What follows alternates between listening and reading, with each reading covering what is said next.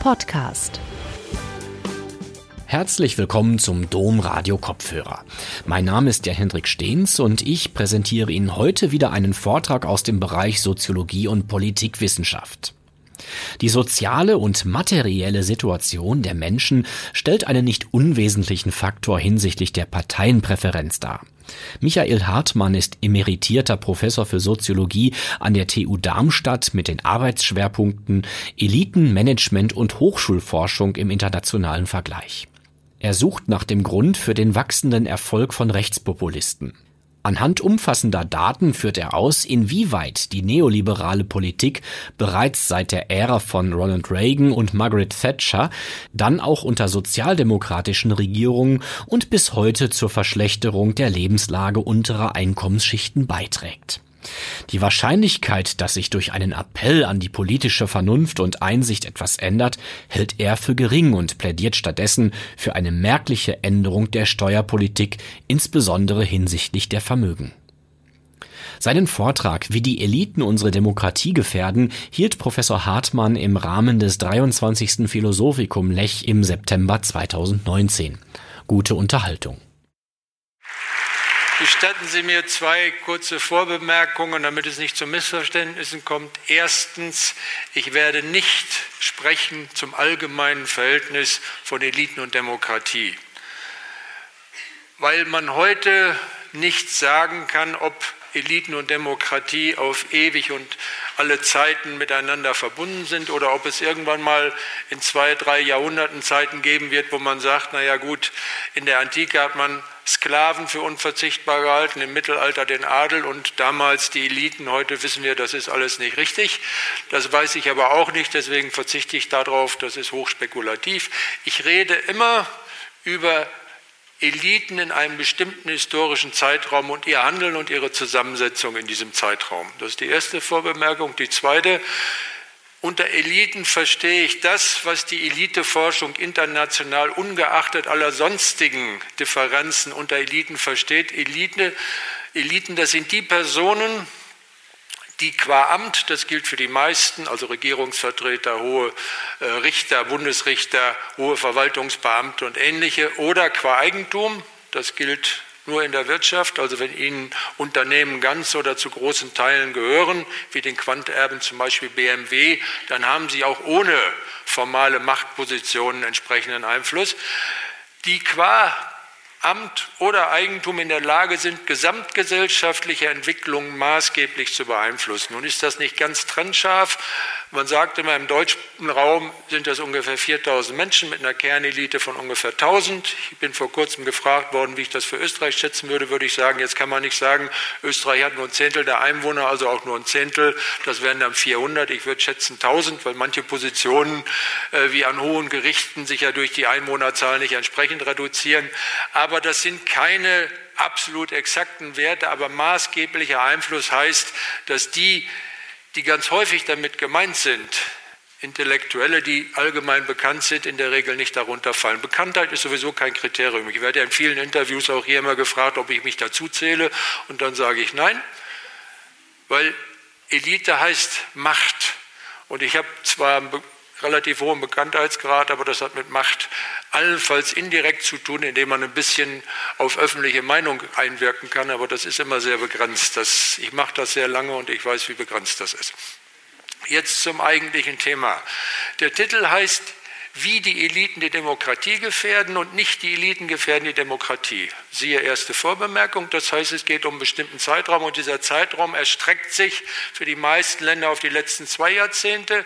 Es gibt zwei Länder, Großbritannien und die USA, da sind es die letzten vier Jahrzehnte, zumindest in Teilen, aber es sind im Kern die ersten zwei Jahrzehnte des neuen Jahrtausends. Jetzt stellt sich zunächst die Frage, worin sehe ich diese Gefahr? Ich sehe diese Gefahr im deutlichen Erstarken des Rechtspopulismus und in den Konsequenzen, die das politisch hat. Dieses Erstarken des Rechtspopulismus spielt sich ganz unterschiedlich ab, je nachdem, wie die nationalen Traditionen sind, wie die Wahlsysteme sind, Mehrheitswahlrecht, Verhältniswahlrecht und ähnliches. Das heißt, es gibt Länder wie Österreich oder Frankreich, wo traditionell existierende rechtspopulistische Parteien deutlich stärker geworden sind. Es gibt Länder, wo wir neue rechtspopulistische Parteien haben, wie die Bundesrepublik. Und es gibt Länder wie Großbritannien und die USA, wo rechtspopulistische Politiker und Positionen in traditionellen konservativen Parteien auf einmal die Mehrheit gewonnen haben. Die Gefahr besteht jetzt darin, dass das, was wir als parlamentarische Demokratie seit Jahrzehnten kennen, in entscheidenden Grundelementen gefährdet ist. Und die zwei wesentlichen Punkte sind für mich erstens, dass sich das politische Meinungsspektrum inzwischen massiv nach rechts verschoben hat und damit Dinge sagbar und denkbar und auch politisch zum Teil durchsetzbar geworden sind, die noch vor 20, 30 Jahren außerhalb dieses denkbaren Rahmens lagen. Also das, ob das nun Salvini in Italien ist, ob das hier FPÖ-Politiker sind, ob das der Höckeflügel bei der AfD ist oder ob es in Teilen auch Johnson und Trump sind, dass auf einmal Positionen öffentlich geäußert werden und auf relativ viel Zustimmung stoßen, die bis in den faschistoiden Bereich gehen. Das ist die Gefahr sozusagen im politischen Denken und im Diskurs. Und es gibt eine zweite Gefahr, die ich höher veranschlage, die struktureller Art ist. Wir erleben etwas, was man sich, und da schließe ich mich ein, vor 15, 20 Jahren nicht hätte vorstellen können dass traditionelle Mechanismen und Grundelemente der parlamentarischen Demokratie in Frage gestellt und zum Teil sogar außer Kraft gesetzt werden. Nun hat man das erst erlebt in Ungarn und Polen und da war die Reaktion bei vielen Beobachtern, naja gut, die haben keine lange Tradition, die müssen sich erst dran gewöhnen und die Länder sind auch nicht so wichtig. Für mich extrem bedrohlich wirkt, dass wir jetzt in den zwei Ländern, die über die längste Tradition parlamentarischer Demokratien verfügen, in Großbritannien und in den USA genau dasselbe erleben. Nicht ganz so zugespitzt, aber wenn Sie sich angucken, die Besetzung des letzten Richterpostens am Supreme Court, und wie das sich abgespielt hat, da sind sämtliche informellen Regeln, die in den USA nicht seit Jahrzehnten, sondern seit Jahrhunderten existiert haben, über Bord geworfen worden. Wie der Präsident mit den Rechten des Parlaments umspringt und Sie erleben dasselbe in Großbritannien, dass ein britischer Premier ein Parlament in eine fünfwöchige Zwangspause zu schicken versucht, um seine Interessen oder seine politischen Ziele durchzusetzen, das hätte man vor einem Jahr noch nicht für möglich gehalten. Und da das britische politische System, anders als das in den USA oder in den kontinentaleuropäischen Ländern, auf sehr vielen informellen Regeln beruht, die einfach immer eingehalten worden sind, ist das umso gefährlicher. Das ist kurz skizziert das, was ich mit der Gefahr für die Demokratie meine. Jetzt stellt sich als nächste Frage, wie ist es möglich, dass der Rechtspopulismus diesen Aufschwung genommen hat? Und es gibt traditionell in der öffentlichen Diskussion zwei Erklärungsansätze, die ich kurz und knapp skizzieren würde als einen kulturalistischen und einen materialistischen. Der kulturalistische konzentriert sich auf Faktoren wie das Gefühl, dass einem die Heimat verloren geht, das Gefühl der Überfremdung, das Gefühl der Islamisierung des Abendlandes. Der materialistische Ansatz konzentriert sich auf die Angst vor dem sozialen Absturz, auf das Gefühl, dass in der Gesellschaft die Reichen immer reicher werden und die Armen immer ärmer und dass man zunehmend zu den Ärmeren gehört. Ich persönlich, und das sage ich seit langem, glaube nicht, dass man mit einem dieser beiden Ansätze so wirklich zu einer vernünftigen Erklärung kommt. Ich sage, wenn man das erklären will, muss man gucken, wer wählt eigentlich diese Parteien und diese Politiker. Und da gibt es aus meiner Sicht zwei Hauptreservoirs. Das eine Reservoir besteht aus einem traditionell rechten, einer traditionell rechten Wählerklientel, die entweder immer Republikaner gewählt hat, wie in den USA, oder die Tories, oder die früher in Deutschland die CDU gewählt hat, oder die vielleicht auch zu Wahlen nicht hingegangen sind, die in Ländern wie in Österreich, wo es die FPÖ schon lange gibt, wahrscheinlich seit langen Zeiten die FPÖ wählen, auch zu den Zeiten, wo die FPÖ noch nicht so radikal war. Dieses Spektrum hat ein relativ geschlossenes rechtes Weltbild. Es wird in internationalen Vergleichsstudien so auf 10 bis 15 Prozent in den westlichen Industrieländern geschätzt. Und es gibt ein zweites Potenzial und das ist neu dazugekommen. Und dieses neue Potenzial verschafft dem Rechtspopulismus erst diesen Schwung und auch die Größe, dass er so eine politische Bedeutung bekommen hat, das ist ein Protestpotenzial. Das sind in der Regel Wähler, die früher Parteien links der Mitte gewählt haben. Das sind die Industriearbeiter an den großen Seen, die früher die Demokraten gewählt haben. Das sind die klassischen SPD-Wähler im nördlichen Ruhrgebiet. Das sind in Österreich die SPÖ-Wähler in Wien-Floridsdorf oder in den Industrieregionen der Steiermark. Das sind in Frankreich die früheren Sozialisten, sozialistischen und kommunistischen Wähler im Nordosten. Wenn ich politisch mich darauf konzentriere, wie kann ich diesen Vormarsch stoppen oder zumindest bremsen, ist diese zweite Gruppe für mich die entscheidende, weil Gruppen mit einem relativ gefestigten rechten Weltbild zu überzeugen, dass das falsch ist, das ist eine außerordentlich anspruchsvolle Aufgabe. Ich weiß, wovon ich rede. Ich wohne zwischen Karlsruhe und Pforzheim. Ich komme gleich noch auf Pforzheim.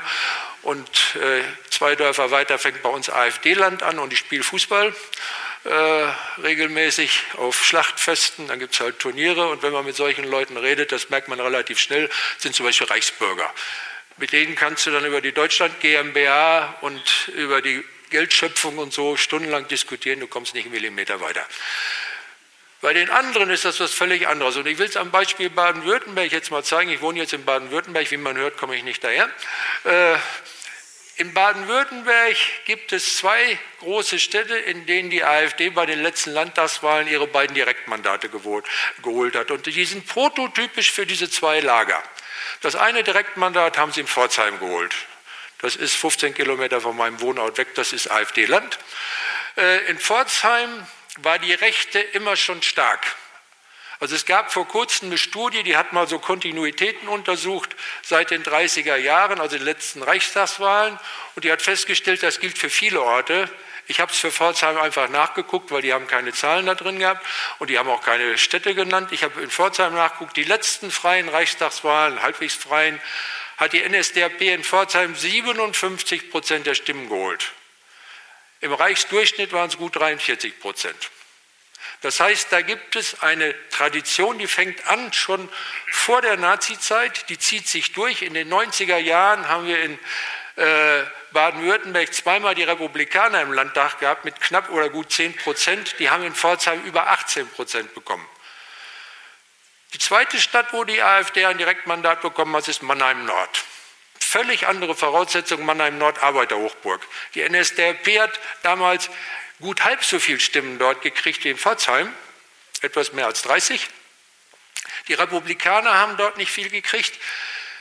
Trotzdem hat die AfD da jetzt fast genauso viele Stimmen gekriegt. Fast ein Viertel. In Pforzheim hat etwas mehr als ein Viertel, in Mannheim Nord etwas weniger als ein Viertel.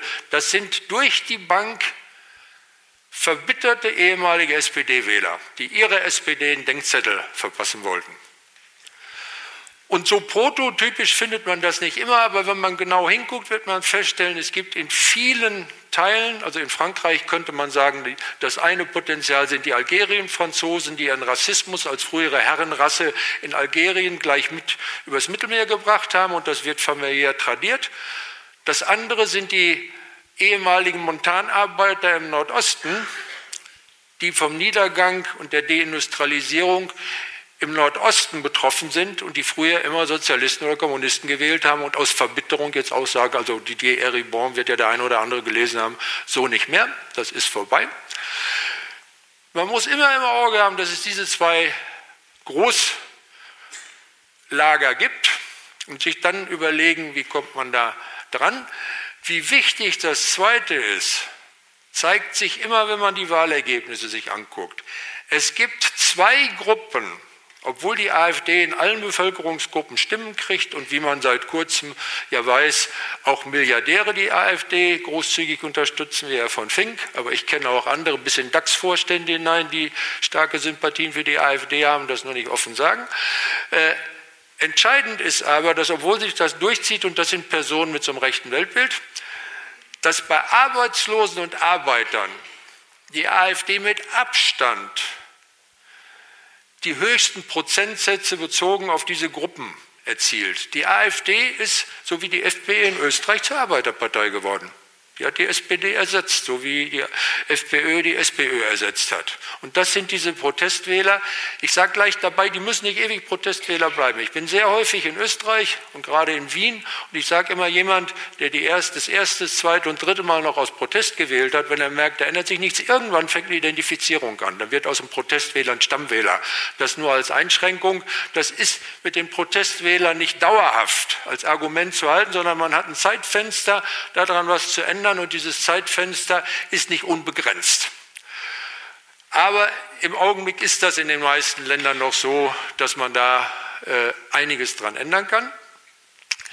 Und wenn man sich äh, jetzt im Detail diese Wahlergebnisse weiter anguckt, ich habe das für die Landtagswahl in Sachsen gemacht, dann hieß es immer in den Analysen, Arbeitslosenquoten zeigen keine Parallelen mit AfD-Stimmen.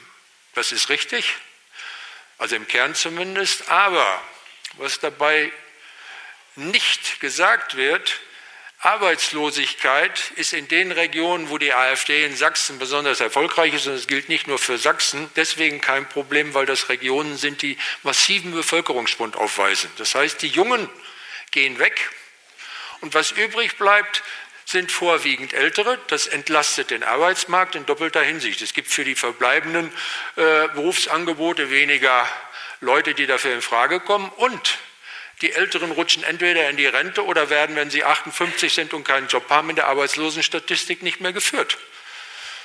Das heißt, die Arbeitslosenstatistik taucht da nicht mehr wirklich und ich habe mir jetzt die Mühe gemacht, mal was anderes heranzuziehen, was es Gott sei Dank hin und wieder gibt. Ich habe mir angeguckt, wie die mittleren Einkommen dort sind. Kann man für die Wahlkreise nachgucken, gab ganz kurz äh, auf einer Homepage, ich glaube die FAZ war das, oder die Zeit, weiß ich nicht mehr, gab es das. Und wenn man sich die mittleren Einkommen anguckt und vergleicht die mit den AfD-Prozentsätzen, gibt es weitgehende Übereinstimmungen. Das heißt, je niedriger die mittleren Einkommen sind, denn da sind die Rentner und die Arbeitslosen ab 58 mit ihren niedrigen Einkommen durchaus repräsentiert, umso höher sind die AfD-Anteile. Das geht ja bis 36, 37 Prozent. Ich habe das äh, früher mal für Sachsen-Anhalt gemacht, für Mecklenburg-Vorpommern.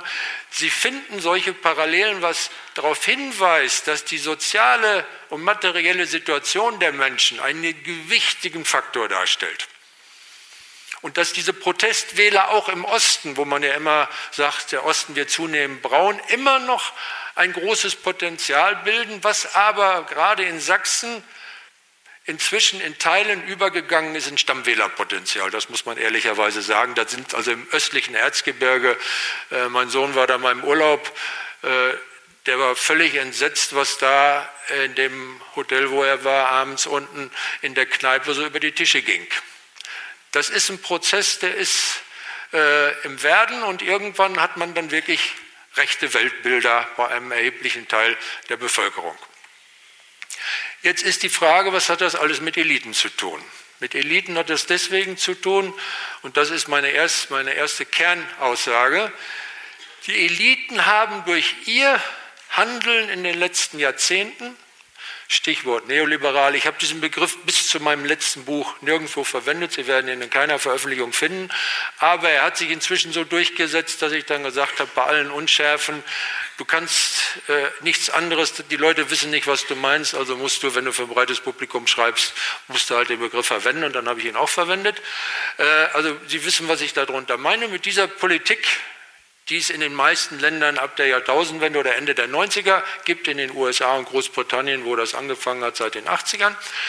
Diese Politik hat dazu beigetragen, dass das, was die Protestwähler antreibt, eine Verschlechterung ihrer Lebenslage, eingetreten ist. Die Neoliberale Politik ist nicht die einzige Ursache, aber es ist eine zentrale und vor allem eine politisch gestaltbare Ursache. Ansonsten kommt immer die Globalisierung. Dazu habe ich ein ganzes Buch geschrieben, warum das mit der Globalisierung, so wie man es allgemein darstellt, nicht stimmt, aber da will ich jetzt nicht drauf eingehen. Also guckt man sich an, was haben die Eliten gemacht und was hat das für Konsequenzen? Bevor ich zu den konkreten Maßnahmen komme, die sich im Wesentlichen auf die Steuer- und Finanz- und Sozialpolitik beziehen, aber ich konzentriere mich immer auf die Steuer- und Finanzpolitik, will ich nur anhand von ein paar Zahlen skizzieren, dass dieses Gefühl, dass es der unteren Hälfte der Bevölkerung schlechter geht als vor zwei Jahrzehnten, nicht nur ein Gefühl ist. Ich kenne ganz viele Journalisten, die dann immer sagen, die Leute empfinden das so, aber es ist doch gar nicht so. Und dann kommt als Beleg die jährliche Studie des Deutschen Instituts für Wirtschaftsforschung und die hat das letzte Mal ermittelt, das mittlere Einkommen ist in den letzten 20 Jahren real um 8 Prozent gewachsen. Ich kriege von denen nun regelmäßig die Rohdaten und das stimmt. Es gibt aber vier Punkte, die dabei unbeachtet bleiben. Erstens, dass das mittlere Einkommen 8 Prozent gestiegen ist, sagt nichts darüber aus, was oben und unten passiert ist. Und wenn man sich das anguckt, muss man sagen, die unteren 40 Prozent haben in der Summe verloren, das untere Fünftel hat 10 Prozent real an Einkommen verloren. Das ist real verfügbares oder reales Nettoeinkommen nach Abzug von Steuern, Zuzug von Sozialtransfers wie Kindergeld, Rente und so weiter und so fort. Das untere Zehntel hat sogar 14 Prozent verloren. Am oberen Ende ist es genau umgekehrt. Das obere Fünftel hat 16 Prozent real gewonnen, das obere Zehntel 22 Prozent. Das heißt, diese Polarisierung bildet sich nicht ab in dem Durchschnittswert. Das ist das Erste. Das zweite am oberen Ende, die Zahlen Kranken, da können die Forscher nicht zu, enorm daran, dass die allerhöchsten Einkommen nicht vertreten sind. Sie machen repräsentative Studien. Das ist normalerweise kein Problem, das sind immer 20.000 Haushalte ungefähr. Aber am oberen Ende konzentriert sich Vermögen und Einkommen so stark, dass wenn man die nicht dabei hat, eine enorme Verzerrung stattfindet. Und jetzt sage ich Ihnen einfach, der Reichste, der erfasst wird in dieser äh, jährlichen Untersuchung hat ein Vermögen von 50 Millionen. Um in die Rangliste der 1000 reichsten Deutschen zu kommen, brauchen sie Minimum 100 Millionen. Der wäre irgendwo nach meiner Schätzung auf den Plätzen 3.000 bis 4.000. Wenn man weiß, dass die 100 reichsten Deutschen ein Vermögen haben, das waren die Werte vom letzten Jahr, das wird in diesem Jahr ähnlich sein, von über einer halben Billion Euro. Das heißt, von dem Gesamtvermögen was vorhanden ist, mindestens 5 Prozent vom Finanzvermögen, wahrscheinlich sogar 10 Prozent, nur auf die 100 Reichsten entfällt, kann man sich vorstellen, was das für die Einkommenspolarisierung bedeutet, wenn man weiß, dass die höchsten Einkommen immer aus hohen Vermögen resultieren. Auch da nur ein kleines Beispiel. Jeder kennt die Spitzeneinkommen der deutschen Topmanager. Und jetzt nehme ich BMW, weil das da am deutlichsten ist. Der Vorstandschef von BMW im letzten Jahr hieß Harald Krüger, der hat 9 Millionen bekommen.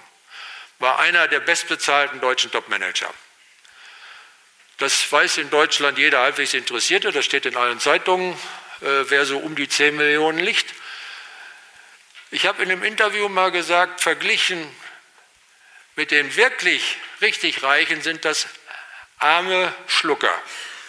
Bei 9 Millionen muss man schlucken, wenn man den Begriff arme Schlucker hört. Aber die Hauptanteilseigner vom BMW, also sozusagen seine Chefs, die beiden Quanterben, das sind zwei Personen, die haben im selben Jahr an Dividende nur vom BMW, die haben auch noch andere Aktienpakete, 1,2 Milliarden bekommen. Verglichen mit 1,2 Milliarden sind 9 Millionen gar nichts. Aus diesen 1,2 Milliarden, das ist deren Vermögensertrag. Das wäre deren Einkommen, also ein Teil von deren Einkommen. Das heißt, am oberen Ende dieser Zuwachs um 22 Prozent wäre deutlich höher. Ich schätze zwischen 33 und 40 Prozent, wenn man die drin hätte, aber die hat man halt nicht drin. Da kann keiner was zu, das ist einfach so. Äh, das ist eine Einschränkung, die normalerweise nicht beachtet wird. Dann gibt es eine nächste Einschränkung. Verfügbares Einkommen hört sich danach an, das ist das, was den Lebensstandard ausmacht. Das ist aber eben nicht so. Ein verfügbares Einkommen bleibt absolut gleich, wenn die Mehrwertsteuer steigt. Die ist in dem Zeitraum gestiegen.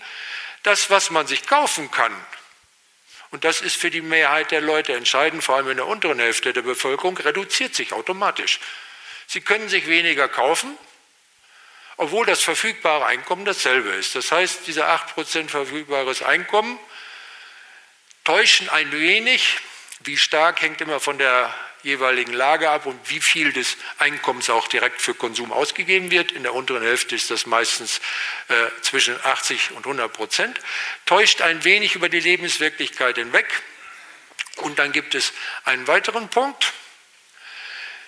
Steuerliche Belastungen man kennt immer die direkte steuerliche Belastung und die ist bei hohen Einkommen immer noch deutlich höher als bei niedrigen Einkommen. Bei niedrigen Einkommen läuft die aber über indirekte Steuern über den Konsum.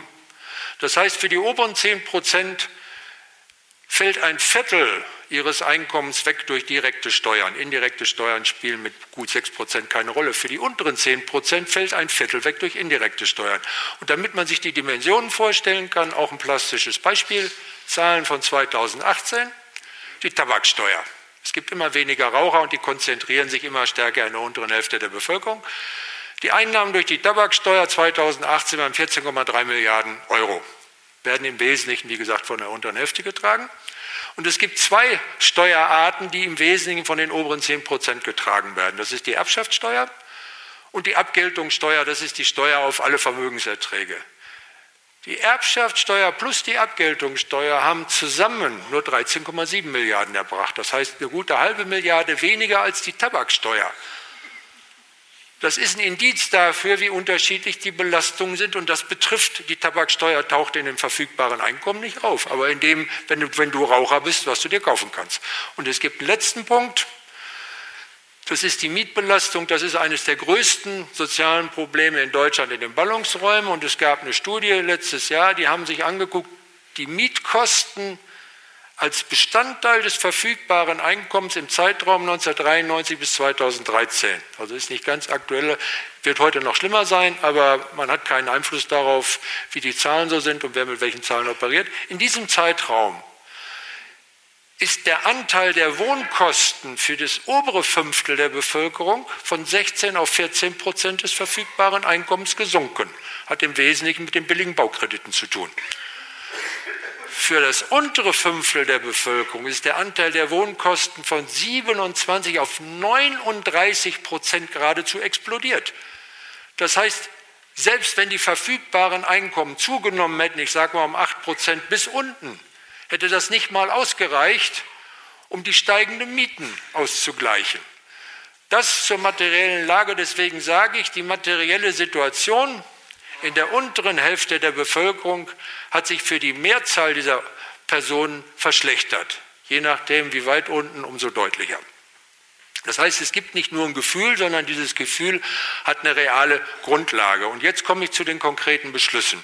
Das hat angefangen 1999 als es einen markanten Wechsel gegeben hat mit einem bekannten und einem heute weniger bekannten Namen. Der bekannte Name ist Oskar Lafontaine, der war bis Anfang 1999 Finanzminister. Der weniger bekannte Name ist Hans Eichel, das war der neue Finanzminister. Und mit Hans Eichel fing eine neue Periode der Steuer- und Finanzpolitik an. Oskar Lafontaine hatte noch ein Gesetz in Planung, was die deutsche Großindustrie aufgeschreckt hat. Die haben, also wie zum Beispiel die Quanterben, die haben ganz schnell Milliardenbeträge in, so in Sondervermögen, jetzt mal in Anführungsstrichen, gesteckt, damit sie nicht erwischt werden von dieser neuen Gesetzesregelung. Das war alles ad acta gelegt. Danach ist Hans Eichel gekommen. Es hat eine gravierende Wende in der Gesamtpolitik der Schröder-Regierung gegeben. Das ist nicht nur Eichel, sondern es ist eine ganze Regierung.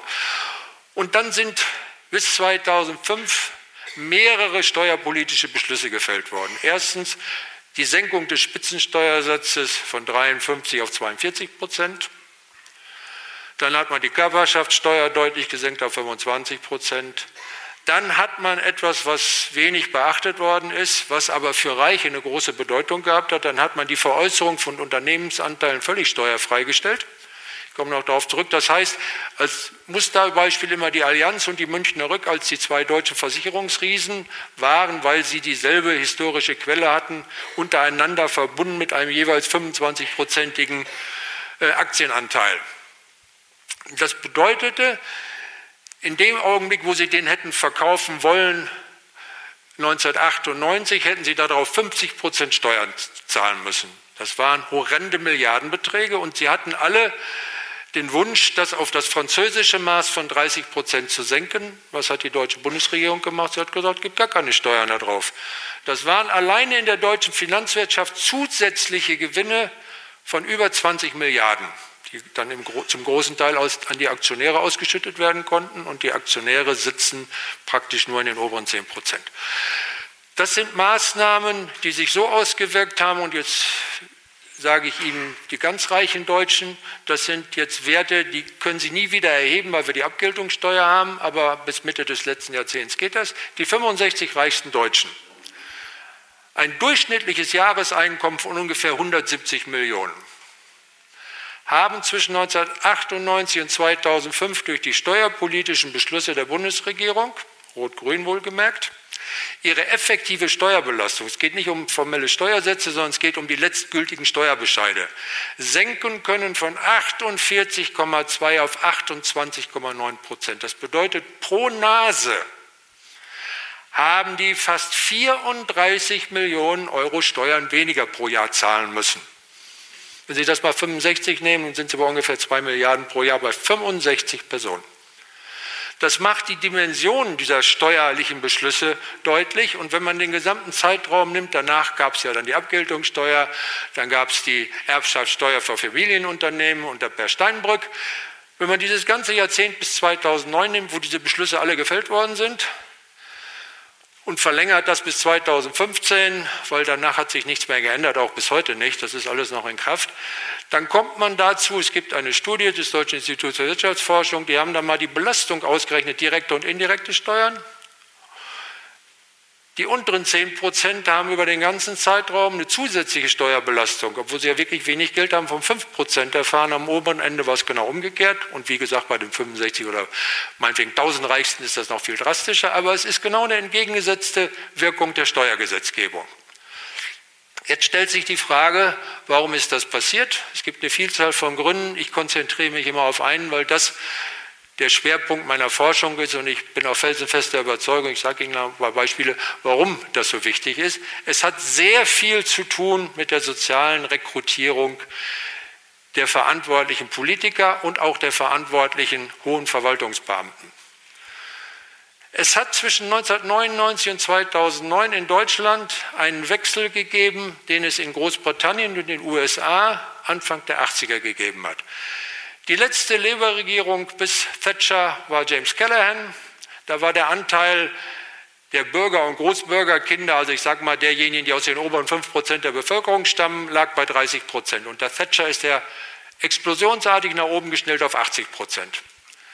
Beim Wechsel von Carter auf Reagan von 25 auf 75 Prozent. Das Erstaunliche ist, Maggie Thatcher war eine von nur noch fünf Mittelschichtskindern in ihrer eigenen Regierung Arbeiterkinder gab es gar nicht mehr und Ronald Reagan war das einzige Arbeiterkind. Das ist die Parallele zu Gerhard Schröder, wo es hier nicht ganz so krass war. In Deutschland hat es diesen Wechsel über ein Jahrzehnt gegeben, weil in Deutschland dieser Wechsel nicht stattgefunden hat beim Übergang von einer eher linken oder links der Mitte befindlichen Regierung zu einer konservativen, wie in Großbritannien und USA, sondern umgekehrt, beim Wechsel von einer schwarz-gelben zu einer rot-grünen Regierung. Man hätte mit einer sozialen Öffnung rechnen müssen. Das ist nicht passiert, sondern im Laufe der Jahre unter Schröder ist aus dem traditionell für die Bundesrepublik gültigen Verhältnis ungefähr zwei Drittel der Politiker stammen aus der breiten Bevölkerung, immer ein erheblicher Arbeiterkinderanteil von 20 bis 30 Prozent und ein Drittel aus den oberen 5 Prozent. Das hat sich schon auf 50-50 verändert und am Ende der ersten Merkel-Regierung war es genau umgekehrt. Da stammten 70 Prozent der Regierungsmitglieder aus den oberen 5 Prozent und nur noch 30 Prozent aus dem Rest der Bevölkerung.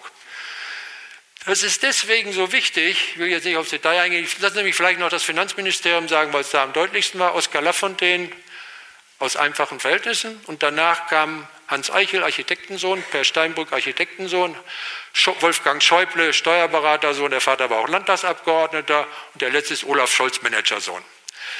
Die Staatssekretäre, das sind die hohen Beamten genau dasselbe. Die beiden wichtigsten unter Lafontaine waren Noé und Flassbeck, beides aus einfachen Verhältnissen. Danach kamen Koch, Weser und Zitzelsberger, der eine Sohn eines Großagrariers, der andere Sohn eines Arztes und das zieht sich bis heute durch. Der, der am längsten dabei geblieben ist, ist Wolfgang Gatzer. Der hat unter Steinbrück angefangen, unter äh, Schwarz-Rot, hat unter Schwarz-Gelb unter Schäuble weitergemacht, unter Schwarz-Rot unter Schäuble weitergemacht und sitzt jetzt unter Olaf Scholz wieder als Staatssekretär im Finanzministerium. Der Vater ist größerer Unternehmer äh, mit akademischer Bildung, also der hat irgendein Fach studiert, was habe ich nicht rausgekriegt. Solche Beispiele finden Sie, wenn Sie sorgfältig recherchieren, jede Menge. Das sagt jetzt erstmal nichts aus. Das können ja auch Beispiele sein. Siehe Gerhard Schröder, Arbeiterkind und trotzdem hat er das alles exekutiert.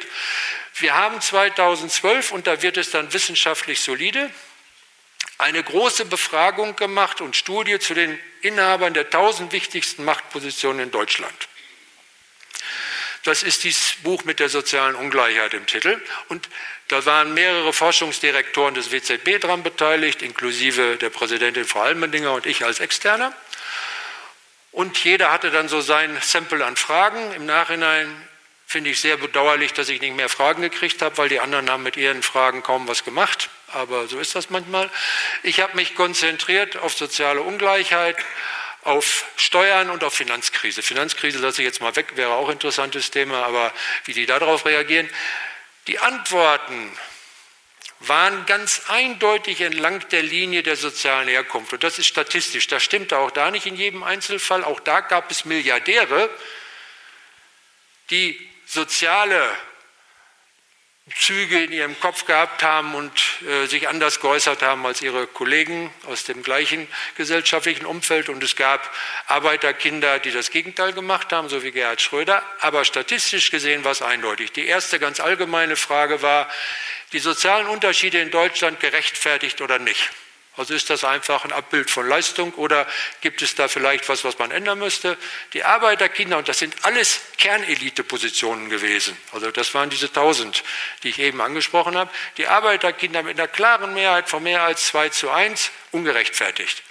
Die Großbürgerkinder, das sind die aus den oberen fünf Promille, die im Übrigen in den Eliten viel stärker vertreten sind als die Arbeiterkinder. In der Gesamtelite ist das Verhältnis ein Viertel Großbürgerkinder, ein Achtel Arbeiterkinder, aber das nur am Rande. Für die Großbürgerkinder war das alles okay. Also mit einer genauso klaren Mehrheit, auch da gab es Abweichungen, das ist kein Problem. Und jetzt sage ich äh, ein Zitat, das findet man ja selten, ich muss manchmal anonym zitieren, das kann ich so machen, denn das war der Chef der Allianz, Oliver Bethe, und er hat etwas gemacht, was die sonst nie machen. Der hat Giovanni Di Lorenzo ein langes Interview gegeben und hat auf Autorisierung verzichtet. Dann hat Giovanni Di Lorenzo gesagt, die Gelegenheit ergreife ich beim Schopf. Das Zitat, was er nie autorisiert hätte, nehme ich als Überschrift. Und das Zitat lautet, Gerechtigkeit ist für mich ein marxistischer Begriff. Das heißt, da sind zweieinhalbtausend Jahre europäische Geistesgeschichte mal schnell entsorgt worden. Aber es ist charakteristisch für ein Denken, was nicht nur Beta hat. Ich sage jetzt nicht, die haben das alle, da komme ich gleich auch noch zu, aber es ist schon ein erschreckend großer Anteil, die so denken, aber das nie offen sagen würden und die sich wahrscheinlich inklusive Beta alle darüber ärgern, dass der das so gemacht hat und Giovanni Di Lorenzo daraus eine Schlagzeile gemacht hat. Die zweite Frage, und da wird es praktischer, weil soziale Ungleichheit gerechtfertigt oder nicht, gibt es immer noch einen erheblichen Anteil, die sagen, ja, die Verhältnisse sind nicht so schön. Also ich hatte letzte Woche in, äh, im Norden der Republik ein Streitgespräch mit dem Spross, einer der bekanntesten, traditionsreichsten großbürgerlichen Familien Deutschlands. Er selbst sitzt im Vorstand eines großen Unternehmens, der Vater war im Vorstand eines DAX-Konzerns, der Onkel war jahrelang Bundesminister und Sie können den Großvater und die Urgroßväter nehmen. Seit Generationen begleiten die Eliteposition. Der wäre in der Frage anderer Meinung. Der sorgt sich, das nehme ich ihm auch ab, vollkommen netter, uneitler, überhaupt nicht arroganter, die gibt es da genauso, äh, sympathischer Mensch. Und der sorgt sich um den sozialen Zusammenhalt. Und das geht immer bis zu einem Punkt. Und deswegen sage ich, das ist immer dieses berühmte Proof of the Pudding oder Pudding. Äh, dann geht es, wo kommt das Geld her? Also für Bildung müssen wir was tun, klar, streiten viele von denen, das kostet Geld. Und dann geht es darum, wo holt man das Geld und dann geht es um die Steuerfrage.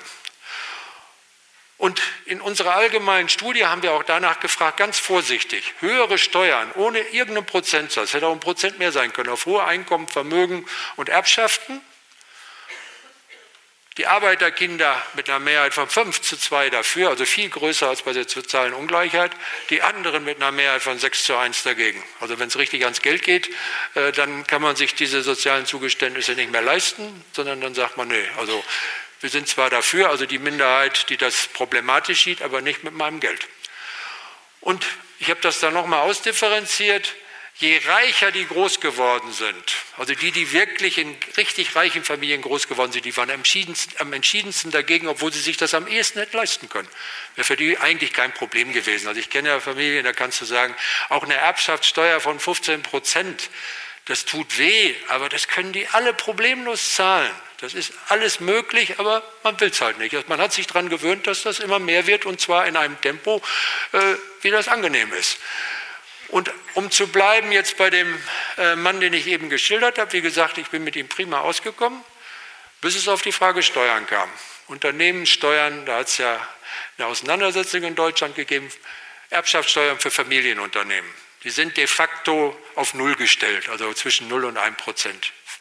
Es gibt so viele Ausnahmeregelungen, ich will es jetzt nicht im Detail, es gibt eine Regelung, die so gut wie niemand kennt, außer den Steuerexperten, und da versichere ich mich immer zurück, und zwar bei Konservativen, nicht bei Gewerkschaftlichen, damit ich weiß, auch die Konservativen wissen, wie es läuft. Und äh, das sind Leute, die vom Bundesverfassungsgericht als Experten geladen waren. Und wenn die sagen, ja, so ist das, dann weiß ich, das ist wirklich so. Also da gibt es ganz skandalöse Regelungen, aber im Endeffekt läuft es darauf raus, es gibt so gut wie keine Erbschaftssteuer. Das ist 2016 vom Bundestag nochmal beschlossen worden. Steinbrück hat das Gesetz damals durchgebracht äh, in der ersten GroKo und das haben die nochmal bestätigt. Diese Erbschaftssteuer, da bin ich mit ihm dann aneinander geraten. Als ich das gesagt habe, Erbschaftssteuer ist, hat mit Leistung gar nichts zu tun, das ist einfach das Glück der richtigen Geburt und die können alle 15 Prozent zahlen. Da kam sofort das Standardargument, was ich aus tausend Diskussionen kenne, das gefährdet die Unternehmen und dann die Arbeitsplätze, das sind immer die Arbeitsplätze. Und ich habe gesagt, ich könnte jetzt am Beispiel, ich habe das mal gemacht in Mannheim, von so einem Unternehmen das durchrechnen was die können und was die nicht können. Das war ein Beispiel Vermögensteuer. Ich muss immer ein bisschen auf die Zeit gucken, aber ich glaube, solche Zahlen, manche davon bleiben hängen. Ist ein großer MDAX-Konzern, eine der 100 reichsten Familien Deutschlands, anderthalb Milliarden schwer. Und der hat in der Diskussion dann gesagt, eine Vermögensteuer von einem Prozent ruiniert das Unternehmen, wir können nicht mehr investieren und so. Und dann habe ich gedacht, gut, guck sie dir doch mal an was die so an Dividende kriegen. Die haben einen 55-prozentigen Aktienanteil, die Familie. Ist eine kleine Familie, nicht so ein riesen Daniel oder so, gibt es noch nicht so lange. Die haben im Jahr 2018 für ihren Aktienanteil eine Dividende von knapp 70 Millionen bekommen. Also die haben auch noch anderes Vermögen, aber knapp 70 Millionen. Die hätten bei einer einprozentigen Vermögensteuer 15 Millionen zahlen müssen, wären ihnen noch über 50 Millionen geblieben, nur in dem Jahr. Und das ist die Summe, die als Dividende ausgezahlt worden ist. Da sind alle Investitionen und all das schon mal weg. Das heißt von Gefährdung des Unternehmens keine Spur. Nicht mal von ernsthafter Beeinträchtigung des Lebensstandards. Das Einzige, was passiert, man wird nicht so schnell noch reicher. Aber das reicht schon aus. Und diese Abwehrhaltung, wie gesagt, das war ein extrem sympathischer Mensch. Ich habe mich mit ihm wunderbar verstanden, bis auf diesen Punkt. Da war sofort Ende der Debatte und das erlebe ich häufiger. Das heißt, da wo es praktisch wird, ist das mit dem sozialen Gewissen auch bei denen, die zu dem Drittel gehören, die das hier nicht so gerecht finden, ist dann meistens Ende der Debatte. Das heißt, die Wahrscheinlichkeit, dass man durch den Appell an Einsicht und Ähnliches daran was ändert, ist nicht sehr groß. Das ist meine Konsequenz daraus und das sage ich auch immer, wenn dann passiert nur durch Druck was. Es gibt dann neben der sozialen Herkunft etwas Zweites, und da nehme ich nur ein Beispiel, was besonders spektakulär und aktuell ist. Es gibt ja auch Berufsverläufe. Also Zitzelsberger, der damals diese steuerfreie Entäußerung von Unternehmensgewinnen als Gesetzentwurf eingebracht hat als Staatssekretär, war vorher Chef der Steuerabteilung von Bayer. Das hat ihn schon geprägt. Ich nehme aber ein anderes Beispiel. Elisabeth Rögele, wird Ihnen nicht sagen, ist die neue Vizepräsidentin der BaFin, der Bundesaufsichtsanstalt für das Finanzwesen. Eine ganz wichtige Position, gerade im Zusammenhang mit Cum-Ex-Skandalen und Ähnlichem. Elisabeth Rögele war vorher Chefjustiziarin der DK Bank.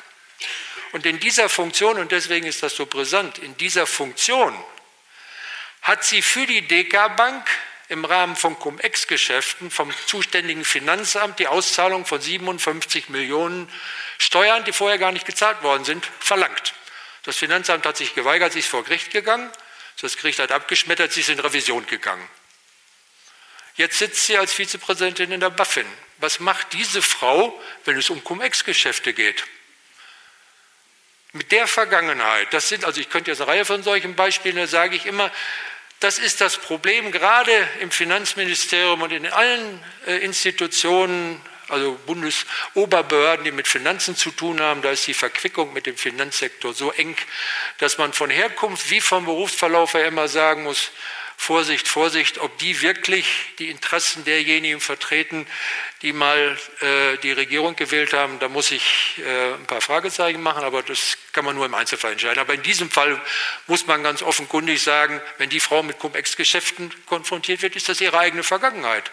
Und sie hat nicht dazu geschwiegen, das wäre schon schlimm genug, sie hat es nicht nur durchgewunken, sondern sie hat aktiv eingegriffen und gefordert. Gelder gefordert, die vorher nicht gezahlt worden sind. Also im Grunde staatliche Plünderung, um es mal ein bisschen plakativ zu sagen, juristisch eingefordert. Letzte, der letzte Punkt jetzt, das ist alles ein bisschen desillusionierend und ich bewege mich in dem Umfeld schon lange und ich komme aus einem Milieu, das macht mir das manchmal einfacher, äh, was so gestrickt ist. Äh, das heißt, ich kenne diese Steuerdebatte seit unendlichen Zeiten und weiß, wie die Grundhaltung auch in den 60ern dazu schon war. Wenn man sich jetzt anguckt, was kann man daran ändern, dann gibt es häufig so den Ton, naja, irgendwie kann man nicht sehen, die Jungen wollen nicht mehr in die Parteien rein und es geht halt nur über die Parteien und dann sage ich, es ist richtig. Ich sage erstens geht es über die Straße und öffentlichen Druck. Da ist das Problem, dass der Journalismus, zumindest der festangestellte Journalismus, sich auch praktisch nur aus den oberen 10 Prozent entweder rekrutiert oder vom Einkommen dazugehört und dass die Konzentration in Berlin, Berlin-Mitte, wo ich relativ häufig über die letzten 20 Jahre war, diesen Prozess enorm fördert. Die kriegen von dem Rest der bundesrepublikanischen Wirklichkeit fast nichts mehr mit. Auch nur als kurze äh, Anekdote, wenn ich früher mit der Westdeutschen Allgemeinen Zeitung über innenpolitische Sachen diskutieren wollte, habe ich in Essen angerufen. Der wusste zumindest, auch wenn er in Essen-Süd wohnte, dem wohlhabenden Teil, wie das Ruhrgebiet so strukturiert ist. Heute gibt es die Zentralredaktion der Funke Mediengruppe in Berlin. Das ist dasselbe bei der Matzak Mediengruppe. Die waren früher, die Leute waren in Hannover, heute sitzt alles in Berlin und die haben einen beschränkten Blickwinkel. Das ist gar nicht deren Schuld. Ich habe vor einem Vierteljahr einen Vortrag beim ZDF gehalten vor den Journalisten. Dieser Vorwurf Lügenpresse ist falsch, weil die Leute lügen nicht. Lügen ist ein bewusster Vorgang. Was die Leute nur nicht sehen, ist, dass sie die Wirklichkeit gefiltert durch Herkunft und durch ihre materielle Situation wahrnehmen. Denn die letzten 20 Jahre dieser Politik, die für die untere Hälfte Verschlechterung bedeutet hat, hat für sie alle Verbesserungen beinhaltet. Auf allen Ebenen. Und das verallgemeinern die oft, gar nicht im bösen Willen, sondern das ist so, was man allgemein menschlich so macht. Man trifft nur Leute, die genauso denken wie man selbst. Und dann denkt man, das ist die ganze Wirklichkeit. Äh, also, was lässt sich machen? Und da bin ich ein gnadenloser Optimist. Ich mache das jetzt über fünf Jahrzehnte und ich habe nun wirklich viele Downs erlebt und ganz wenige Ups. Äh, nichtsdestotrotz sage ich, es gibt im Augenblick etwas, was es lange nicht gegeben hat. Es gibt die Möglichkeit, dass wie in den 80er Jahren nur diesmal umgekehrt, in den zwei Ländern, wo das Ganze am längsten gültig ist und am verheerendsten gewirkt hat in Großbritannien und in den USA, die Möglichkeit, dass es eine Kehrtwende gibt. Und ich mache das am Beispiel USA deutlich. In den USA gibt es bei den Demokraten jetzt einen Vorwahlkampf, wo zum zweiten Mal Positionen, die klassisch sozialdemokratisch sind, mit Vermögensteuer, mit allgemeiner Gesundheitsversorgung, freier Bildung an den Hochschulen und so, wo die eventuell siegreich sein können. Also Warren wie Sanders vertreten das und Joe Biden ist halt die Gegenposition. Das ist so, auch wenn er völlig anders ist, wie das letzte Mal Clinton. Das ist das traditionelle Establishment. Wenn sich Warren oder Sanders durchsetzen sollten, und das sind aus meiner Sicht die einzigen, die gegen Trump eine Chance haben, so wie ich es letztes Mal vorher Wetten abgeschlossen habe, Sanders würde gegen Trump gewinnen, Clinton verliert, weil in den entscheidenden Regionen wird Biden auch nicht punkten, allen Umfragen zum Trotz. Wenn das passieren sollte und Trump verliert, wird das einen enormen Aufschwung geben, weil nicht nur sich die politische Gemengelage dadurch ändert, sondern weil es zeigt, dass junge Menschen politisch aktivierbar sind. Das ist nicht nur bei Sanders und Warren so. Ocasio-Cortez, Alexander Ocasio-Cortez in New York war so gegen das Partei-Establishment. Und was hier niemand weiß, bei den Bürgermeisterwahlen in Chicago hat eine Frau namens Lori Lightfoot gewonnen. Wird niemand kennen. Genau dasselbe. Das war jemand, der von der Basis getragen, eine arme Schwarze, die aber dann College-Studium gemacht hat, aus einer ganz armen Familie, die gegen die gesamten in Chicago extrem mächtigen Parteistrukturen der Demokraten sich durchgesetzt hat, weil sich junge, vor allem junge Leute für sie engagiert haben und den Wahlkampf geführt haben. Und etwas Ähnliches noch, und dann ist dann wirklich Schluss, zu der Behauptung, die jungen Leute scheuen es, in Parteien zu gehen. Da ist oberflächlich viel dran. Trotzdem müssen diejenigen, die das immer als wissenschaftliche Wahrheit erklären, mir dann erklären, warum in Großbritannien Eine Labour Party, die unter Blair und Brown von 560 auf 160.000 Mitglieder geschrumpft ist, innerhalb von zwei Jahren auf 540.000 Mitglieder wieder angeschwollen ist, und zwar überwiegend junge Mitglieder. Meine These ist, die kann ich nicht beweisen, ich habe es beim äh, sogenannten Schulz-Hype, der ja sehr kurz war in Deutschland, erlebt. Junge Leute lassen sich auch für Parteimitgliedschaft gewinnen, aber für politisches Engagement auf jeden Fall unter zwei Voraussetzungen. Erstens, die politischen Ziele, die verfolgt werden, entsprechen dem, was sie für richtig halten. Und zweitens, diejenigen Parteien oder Personen, die das vertreten, halten sie für glaubwürdig. Wenn das zusammenkommt, wird von dieser Politikmüdigkeit oder Parteimüdigkeit nicht mehr in dem Maße die Rede sein, wie das heute der Fall ist. Vielen Dank.